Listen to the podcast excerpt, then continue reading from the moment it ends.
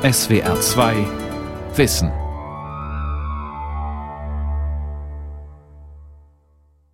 Mit der SWR 2 Aula und dem Thema Digitalisierung, die dritte Entdeckung der Gesellschaft, am Mikrofon Ralf Kaspari.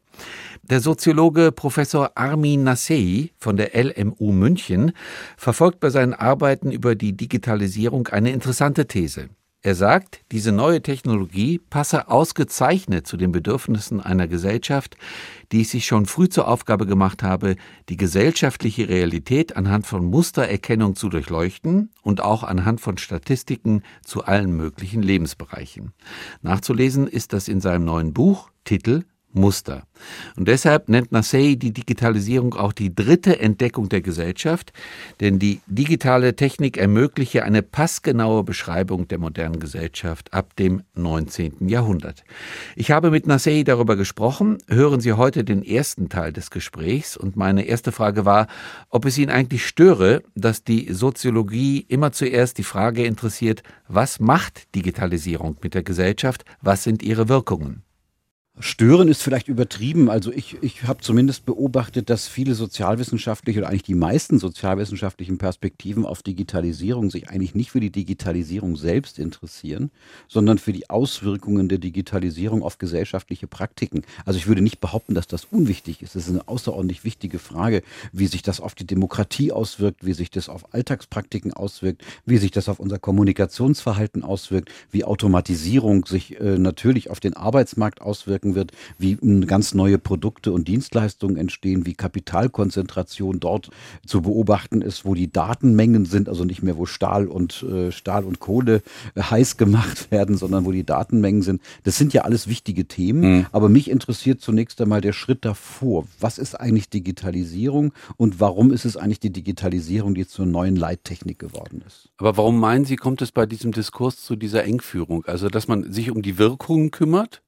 Und eher dann weniger um die Frage, die eigentlich im Mittelpunkt stehen müsste, was ist eigentlich diese digitale Technik? Was macht die? Na, zunächst mal haben wir ja mit solchen Fragen nicht, nicht so immer nicht immer zu tun. Also wir fragen uns ja ganz selten, was die Dinge grundlegend sind, sondern zunächst mal tauchen neue Dinge als Störungen auf. Also als Störungen heißt, das kann durchaus auch positive Störung sein. Dinge werden auf einmal anders und ändern unser Alltagsverhalten. Also wenn man sich allein anguckt, mal so was Banales zu sehen, wie einfach es inzwischen geworden ist, Texte zu produzieren, die so aussehen, als würde würde in ihnen was Gescheites drinstehen. ja. Das ist, ich meine, das ist tatsächlich, also in meiner Studentengeneration noch, also als ich studiert habe, haben wir mit der Schreibmaschine Papiere produziert mit vielen Wunden und selbst dort, wo man die Wunden irgendwie versucht hat, ja, die, die Teile irgendwie zu verbessern, sind Narben geblieben. Man sah das Ganze. Heute kann man jeden Bullshit schreiben und es sieht aus mit, mit, mit perfektem, perfektem Design, per, perfektem Layout. Und das, allein das ist schon eine interessante, eine relativ kulturell unbedeutende, aber eine interessante große Neuerung. Oder wenn man feststellt, dass Familienkommunikation heute über WhatsApp zum Beispiel oder ähnliche Messenger-Dienste ähm, eine ganz andere Form bekommt, also Anwesenheit und Abwesenheit anders organisiert wird. Oder wenn man feststellt, dass wir in all unseren Smartphones Apparate drin haben, die uns sagen können, wie viel sind wir heute gelaufen, wie viel haben wir gelesen, äh, was müsste man eigentlich noch tun, um abnehmen zu können und so weiter und so weiter. Das sind ja Dinge, die im Alltag durchaus jetzt nicht irgendwie nur in bestimmten kleinen Nebenkulturen vorkommen, sondern überall da sind. Und das ist natürlich etwas, was erstmal als Digitalisierung erscheint. Dabei ist es ja eigentlich der, der dritte Schritt. Das ist sozusagen, das wird ermöglicht durch eine Technik, die sich zunächst in der Gesellschaft mal etablieren muss, damit man überhaupt zum Beispiel Endgeräte herstellen kann, die man millionenfach verkaufen kann. Das heißt, die müssen ja auch billig werden durch Massenproduktion und durch eine Form von Produktion, übrigens eine industrielle Form der Produktion, die es ermöglicht, jedem Menschen ein bis zwei solcher Geräte äh, unterjubeln zu mhm. können, mhm. die dafür auch noch viel Geld ausgeben. Und das interessiert mich, warum das eigentlich ausgerechnet funktioniert hat. Ist diese digitale Technik eine Revolution oder was ist das? Ja, es ist schon eine Revolution. Es ist eine Revolution in der Art und Weise, dass man sagen kann, dass wir eine, auf eine völlig neue Art und Weise Informationen verarbeiten, dass das Verhältnis von Produktion und Produkt ein völlig neues ist und dass es natürlich ein ganz neues technisches Substrat gibt, äh, das ganz andere Möglichkeiten bietet als vorher. Also Analogtechnik, muss man sagen, ist eben immer analog. Ne? Das Signal ist analog zu dem, was am Ende dabei rauskommt. Mhm. Beim Digitalen haben diese beiden Formen fast nichts mehr miteinander zu tun. Das ist in der Tat eine Revolution. Können Sie in vier Sätzen beschreiben, was die Intention Ihres Buchs war? Also das Buch heißt ja. Muster. Theorie der digitalen Gesellschaft, das ist ein großer Anspruch, Mhm. Erschienen bei Beck. Mhm. Was war die Intention? Die Intention des Buches ist tatsächlich die Frage zu beantworten, was Digitalisierung ist und was sie eigentlich aus soziologischer Perspektive bedeutet. Deshalb stelle ich die methodisch kontrollierte Frage gar nicht, was ist Digitalisierung, sondern welches Problem löst die Digitalisierung eigentlich, weil ich davon ausgehe, dass Dinge, die persistieren, das heißt, die sich in der Gesellschaft festsetzen, offenbar auf eine, Disposi auf eine Disposition reagieren, die schon da ist. Das heißt, man könnte sagen, Sie fragen auch, warum sich diese Technik innerhalb von wenigen Jahren so fest festgesetzt hat und Ja. uns so bestimmt und warum Ja. wir uns so bestimmen lassen. In der Tat. Und äh, meine, man, man könnte ja jetzt fragen, äh, frag doch die Leute, die die Digitalisierung erfunden haben. Und interessanterweise hatte niemand, der die Digitalisierung, also niemand hat die Digitalisierung erfunden, aber Digitaltechniken, Verarbeitungsformen Mhm. und so weiter erfunden, hat, niemand im Blick, dass das dabei rauskommt, was Mhm. wir da jetzt haben. Insofern muss man eine andere Frage als die nach dem Motiv stellen. Und es gibt ja einen historischen Vorläufer, an dem man das sehr schön deutlich machen kann. Das ist der Buchdruck, der eine ganz ähnliche Wirkung auf äh, eine völlig neue Form von Informationsverarbeitung hatte. Und deshalb mache ich sehr oft auch die Analogie dazu, was kann man eigentlich daraus lernen aus dem Buchdruck, aus der Katastrophe des Buchdrucks über die Katastrophe der Digitalisierung. Okay, was kann man daraus lernen? Man kann tatsächlich aus, dem, aus der Buchdruckwelt lernen, dass sich ja, die Form der Informationsverarbeitung verändert. Also der Buchdruck hat ja unter anderem dafür gesorgt, übrigens gegen die Intention derer, die den Buchdruck stark gemacht haben, nicht, dass wir mehr Orientierung haben, sondern dass auf einmal die Nein-Stellungnahme in die Welt gekommen ist. Also man hat eigentlich die Idee gehabt, dass man die Heilige Schrift distribuiert, dass jeder die Heilige Schrift in der Landessprache lesen kann. Nicht umsonst ist es sehr stark mit der Reformation auch verbunden gewesen. Aber dann hat man gleichzeitig festgestellt, dass auch die Kritik an der Heiligen Schrift oder die unterschiedlichen Lesarten oder ganz andere Dinge wie eine Literatur, die entsteht, wie ein Lesepublikum, das entsteht, auf einmal viel orientierungsloser ist als vorher, wo man die Sachen gar nicht selber lesen konnte. Und das ist ja eigentlich ein schönes Beispiel dafür, dass so eine Technik also der, der Buch des Buchdrucks in der Gesellschaft irgendwie vorkommt. Und ich habe mich dann auch gefragt, welches Problem löst denn der Buchdruck? Ja, Mhm. und der Buchdruck löst das Problem einer Gesellschaft, die offenbar schon damit umgehen kann, festzustellen, dass es unterschiedliche Lesarten für Texte geben könnte. Man wollte den Leuten ja Bibeln in die Hand geben, damit sie eine Lesart haben, weil man gemerkt hat, es ist schon wichtig, wie man das auslegt. Blöderweise hat es natürlich einen genau gegenteiligen Effekt gehabt. Ja, es hat nicht Sicherheit, sondern eher Unsicherheit produziert, weil auf einmal andere Leute die Bibel anders gelesen haben und nicht nur die, die in den Klöstern sitzen und ohnehin äh, ihr Leben dabei fristen, nur das zu tun. Und man, wenn man, wenn man das jetzt weiterspinnt mit anderen technischen Revolutionen, dann kann man da durchaus Parallelen finden. Und bei der Digitalisierung ist es in der Tat so, dass, dass sich hier auch die, die Form der Informationsverarbeitung total verändert und da gibt es viele Parallelen zum Buchdruck. Wir hatten es ja bei dem Buchdruck, wenn ich da richtig liege, wenn man es pauschal äh, bezeichnen kann, mit einer Subjektivierung zu tun. Also auch mit, Ja. einer, mit, mit einer subjektiven Spiegelung von Texten aus der Sicht des jeweils Lesenden. Ja, es ist, es ist eigentlich ein Zusammenspiel von Subjektivierung und Objektivierung. Mhm. Also die Subjektivierung ist, dass man zum Beispiel einen Autor erfindet. Auf einmal ist es wichtig, wer etwas Mhm, geschrieben ja. hat. Das war vorher eigentlich nicht so entscheidend. In der Kunst gab es ja sowas ähnliches. Es war auch mal wichtig, wer ein Bild gemalt hat. Das ist die Subjektivierung. Aber es gab auch eine Objektivierung eines Diskurses, bei dem man feststellen kann, man lebt bereits in einer ausgelegten Welt und kann, muss, muss sich an der Auslegung orientieren, die übersubjektiv ist, die intersubjektiv ist, die, die auch eine gewisse Art von Störrigkeit produziert. Also jeder Mensch, der schon mal ein Buch geschrieben hat, weiß, wie schwer das ist, mit einem Buch die Informationslage zu verändern. Also meine akademische Leute müssen am Anfang irgendwelche Bücher schreiben und wundern sich, dass kein Schwein guckt. Ne? Das ist, weil, weil, weil es eben nicht nur etwas Subjektives ist. Und dieses Zusammenspiel ist im Buchdruck außerordentlich wichtig gewesen. Also wenn eine neue Technik eingeführt wird oder wenn die zur Revolution führt, muss sie, muss sie Probleme lösen Ja. und muss neue Dinge bereitstellen, die auch in der Luft lagen. Also ich, ich gehe davon aus, das ist die Intuition, dass bereits Mhm. etwas in der Luft liegen muss, damit sich solche Dinge etablieren. Also man muss sich ja vorstellen, neue Techniken, die haben ja auch eine, eine, eine wichtige organisatorische und ökonomische Dimension. Ja. also man muss äh, Druckmaschinen herstellen oder man muss Computer kaufen. Also man muss sozusagen äh, Leute haben, die bereit sind äh, zu investieren, Geld auszugeben dafür, eine Infrastruktur herzustellen. Das macht man ja nur, wenn man glaubt, dass man damit ein Problem lösen kann. Ja. Und, und das ist jetzt, also ich meine das gar nicht so kausal, aber es ist ja nicht einfach so, dass man sagt, jetzt machen wir mal Digitalisierung, sondern das ist ja ein langsamer Prozess gewesen, dass das sozusagen wirklich reinkam. Und meine Idee ist wirklich, dass es bereits digitale Dispositionen gab, so nenne ich sie zumindest, äh, bevor es überhaupt so etwas wie eine elektronische Digitaltechnik gegeben hat. Deshalb komme ich zu der etwas merkwürdigen These zu sagen, dass die digitale Gesellschaft bereits im 19. Jahrhundert beginnt. Das müssen Sie natürlich erklären. Gab es in irgendeiner Weise sowas wie binäres Denken in dieser Zeit? Ja, binäres Denken gab es schon. Also man muss zum Beispiel an Philosophen wie Leibniz denken. Die haben durchaus schon also in der Mathematik solche Sachen gehabt. Aber was es zunächst mal in der Gesellschaft gab, das war eine, eine Grunderfahrung, dass neue soziale Einheiten entstanden sind, die man offenbar mit bloßem Auge, man könnte sagen mit analogen Mitteln nicht mehr verstehen konnte. Also wenn man nicht, wenn ich wissen muss, wie viel Weizen brauche ich für eine Stadt. Hm. Das heißt, wie viele Felder müssen in der Gegend eigentlich sein, welche Transport Transportwege brauche ich, damit es jeden Tag mhm. Brötchen mhm. für alle gibt oder Semmeln. Dann ist das eine andere Denkungsart als vorher, wo ich gesagt habe, das ist durch Tradition immer schon weitergegeben worden, dass man das so ungefähr weiß. Man hat Sozialplanung gemacht. Man hat sich die Frage gestellt, äh, wie viele Lehrer braucht man eigentlich in einer Gesellschaft, die, die literalisiert werden muss? Äh, was braucht ein stehendes Heer eigentlich für Ressourcen? Ja, also an, an Nahrung, an Kleidung, an Waffen äh, und so weiter. Äh, was braucht man für Hygienemaßnahmen in den Städten eigentlich für Mittel? Mittel, die vorgehalten werden müssen, das muss man zählen, das muss man berechnen. Man muss statistische Mittelwerte bilden. Man stellt fest, dass die unterschiedlichen Milieus in der Gesellschaft im quantitativen Sinne unterschiedliche Mittel verbraucht haben, die man bereithalten musste. Man hat ökonomische Pläne gemacht. Also es entstand natürlich schon ein paar hundert Jahre vorher das Kreditwesen, aber das ist jetzt erst mit der Industriegesellschaft so richtig ähm, aus dem Boden gestampft worden, im wahrsten Sinne des Wortes, dass man sagt, ich muss eine, eine Maschine hier dahin stellen, eine Dampfmaschine oder ein, ein Stahlwerk und muss zunächst einmal viel Geld ausgeben. Ich muss aber über Mittelwerte berechnen können, wie der Markt sich entwickeln könnte,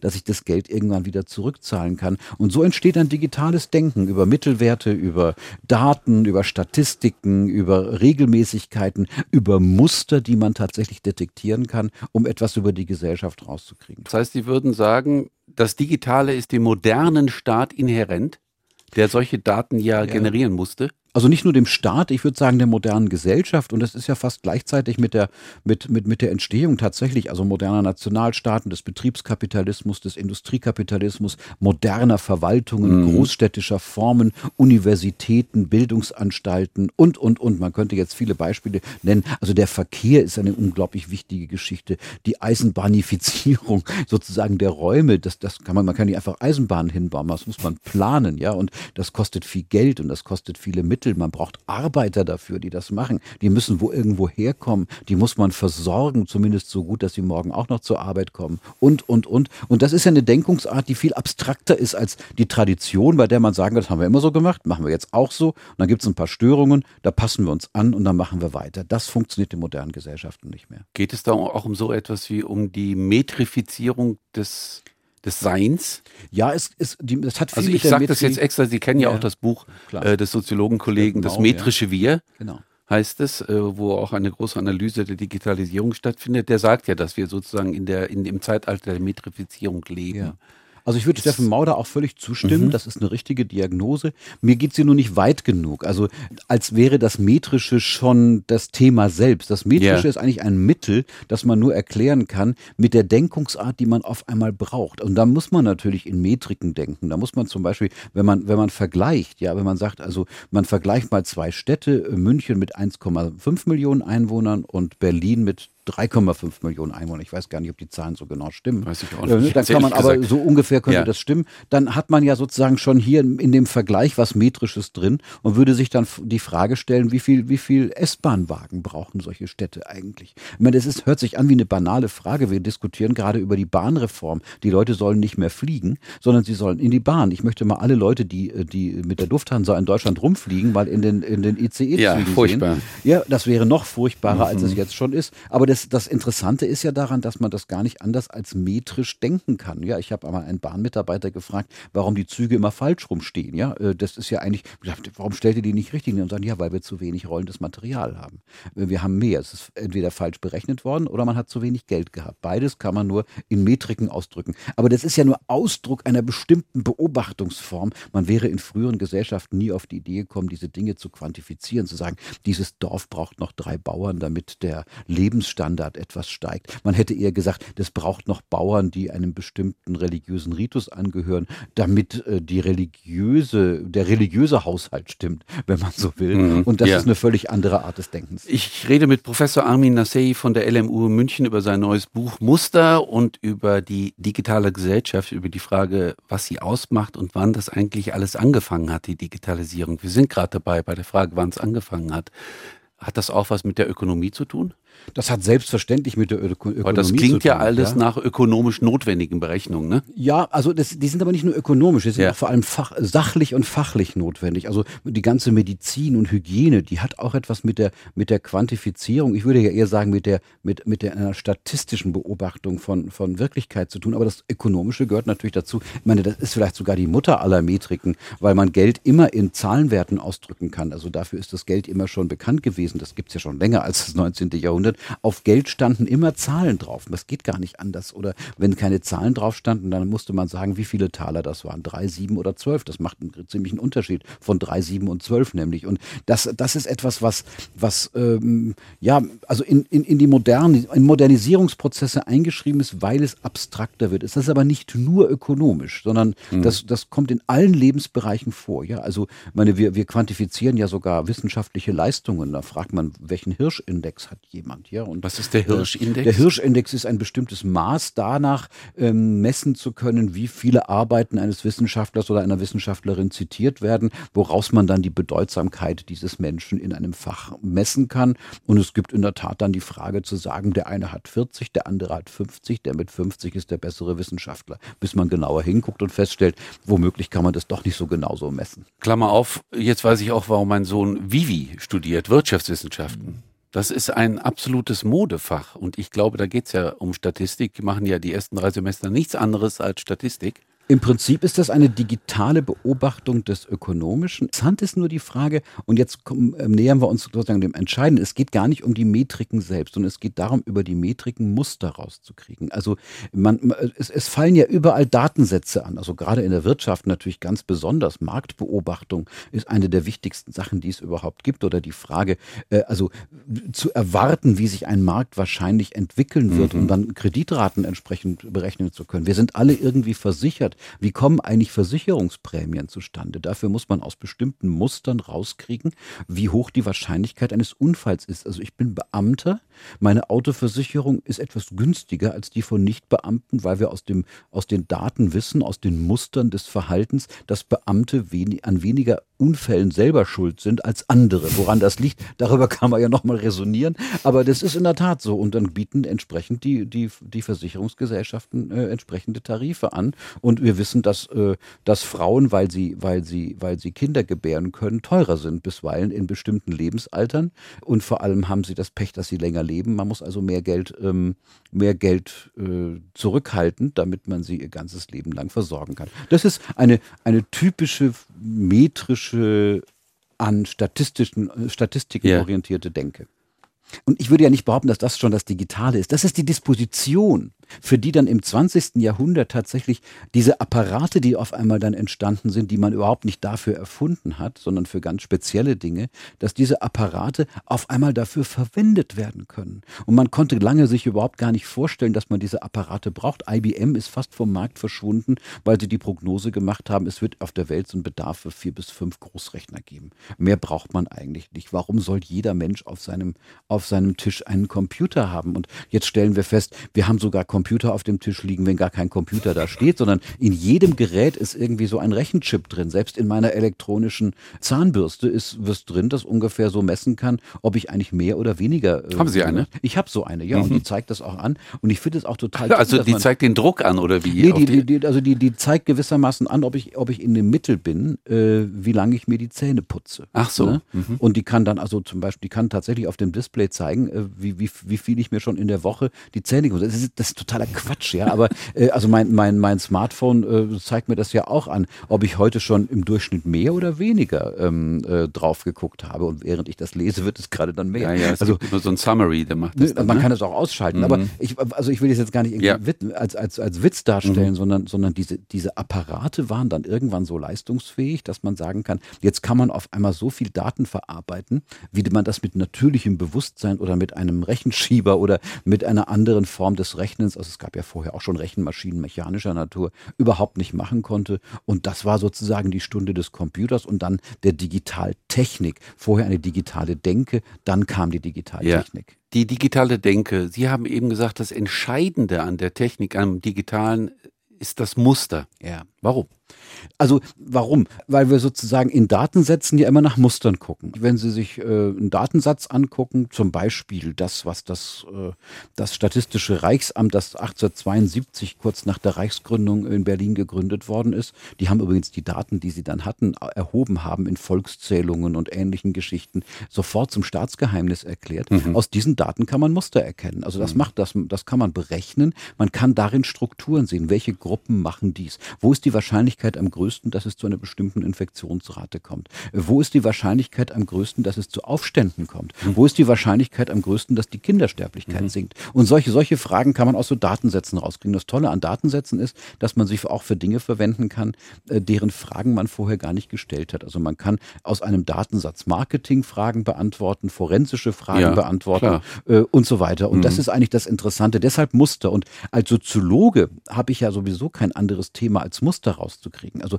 der Soziologe macht, seit es Soziologen gibt und Soziologinnen natürlich auch, ähm, als Muster rauszukriegen. Also man fragt sich, warum verhalten sich Leute aus proletarischen Familien anders als die aus bürgerlichen Familien? Oder wir wissen, wenn wir, wenn wir durch ein, eine Stadt gehen und sehen nur Leute, die wir nicht kennen, also wir sind quasi mit Fremden nur unterwegs, ähm, dann typisieren wir die nach bestimmten Mustern.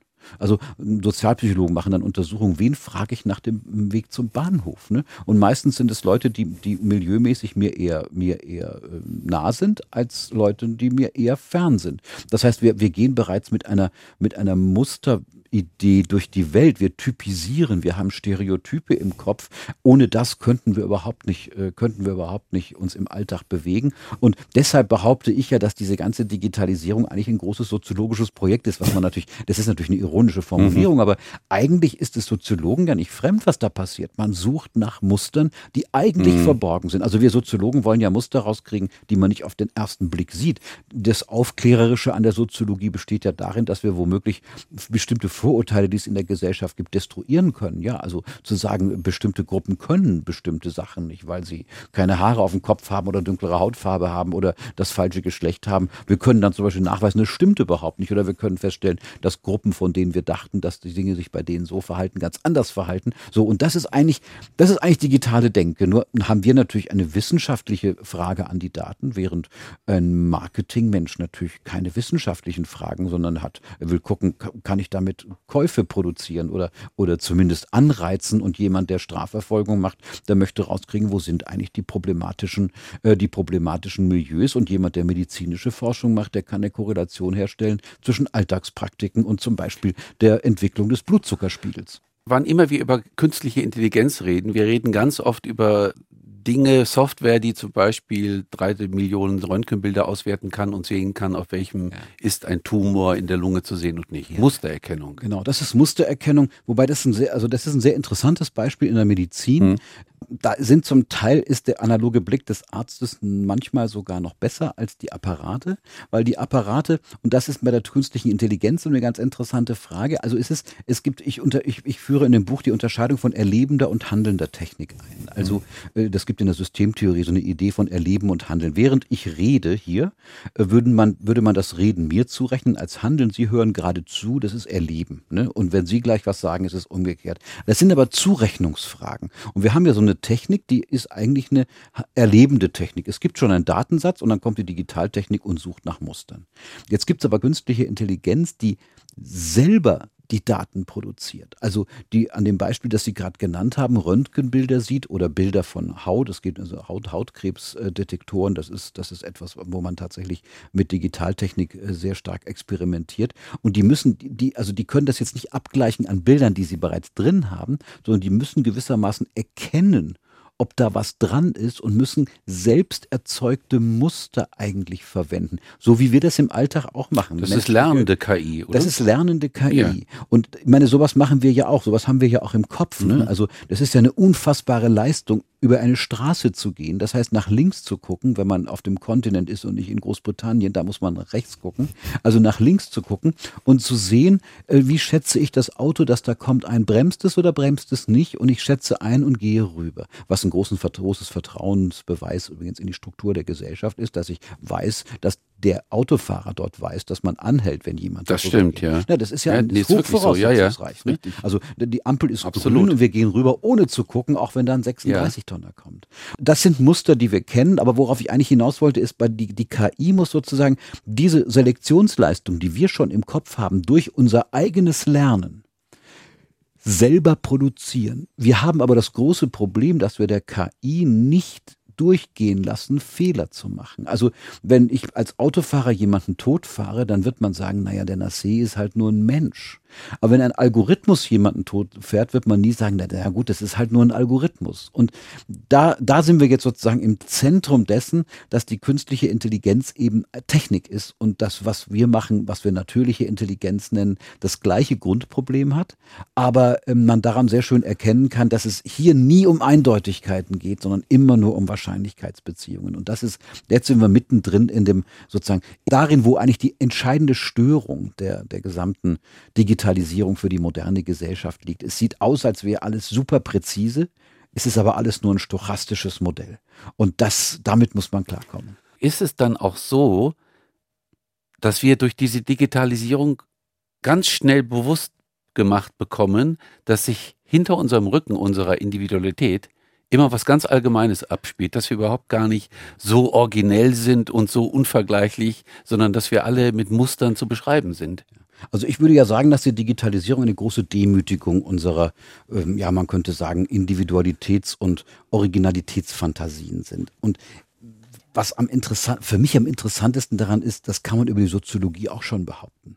Also es gab einen unglaublichen Skandal in den 60er Jahren, als Sozialwissenschaftler hingegangen sind und Wahlprognosen gemacht haben und gesagt haben, der Arbeiter in Gelsenkirchen-Bismarck, der wählt natürlich die SPD und der Bürger im Süden von Essen, ich nehme jetzt mal Beispiele aus dem Ruhrgebiet, der wählt natürlich die CDU. Das haben nicht alle gemacht, aber die Wahrscheinlichkeit war sehr hoch. Und dann sind die Leute noch gar nicht daran gewöhnt gewesen, solche Fragen zu stellen. Da haben wir gesagt, Moment mal, die, die, die entscheiden doch als Individuen selbst. Und, mhm. ah, interessant, das stimmt schon. Aber es gibt große Regelmäßigkeiten. Muster, dass diese Leute eher die Sozialdemokraten wählen, die anderen eher die Union wählen. Und interessanterweise, selbst in dieser volatilen Gesellschaft wie heute, kann man über Wahlbeobachtung ziemlich genaue Prognosen machen, was ich ja immer noch geradezu hm, wie ein Mysterium finde. Ja, und man kann ziemlich genau prognostizieren, wer welche Konsumwünsche haben wird. Das funktioniert ganz gut. So, also daran kann man doch schon erkennen, dass gewissermaßen unsere individuellen Entscheidungen sehr stark innerhalb von Mustern der Gesellschaft sich befinden. Wenn ich an mich selber denke, dann bin ich natürlich jemandem hochgebildet, äh, mit einem Lehrstuhl an einer Exzellenzuniversität, wahnsinnig individualisiertes Leben.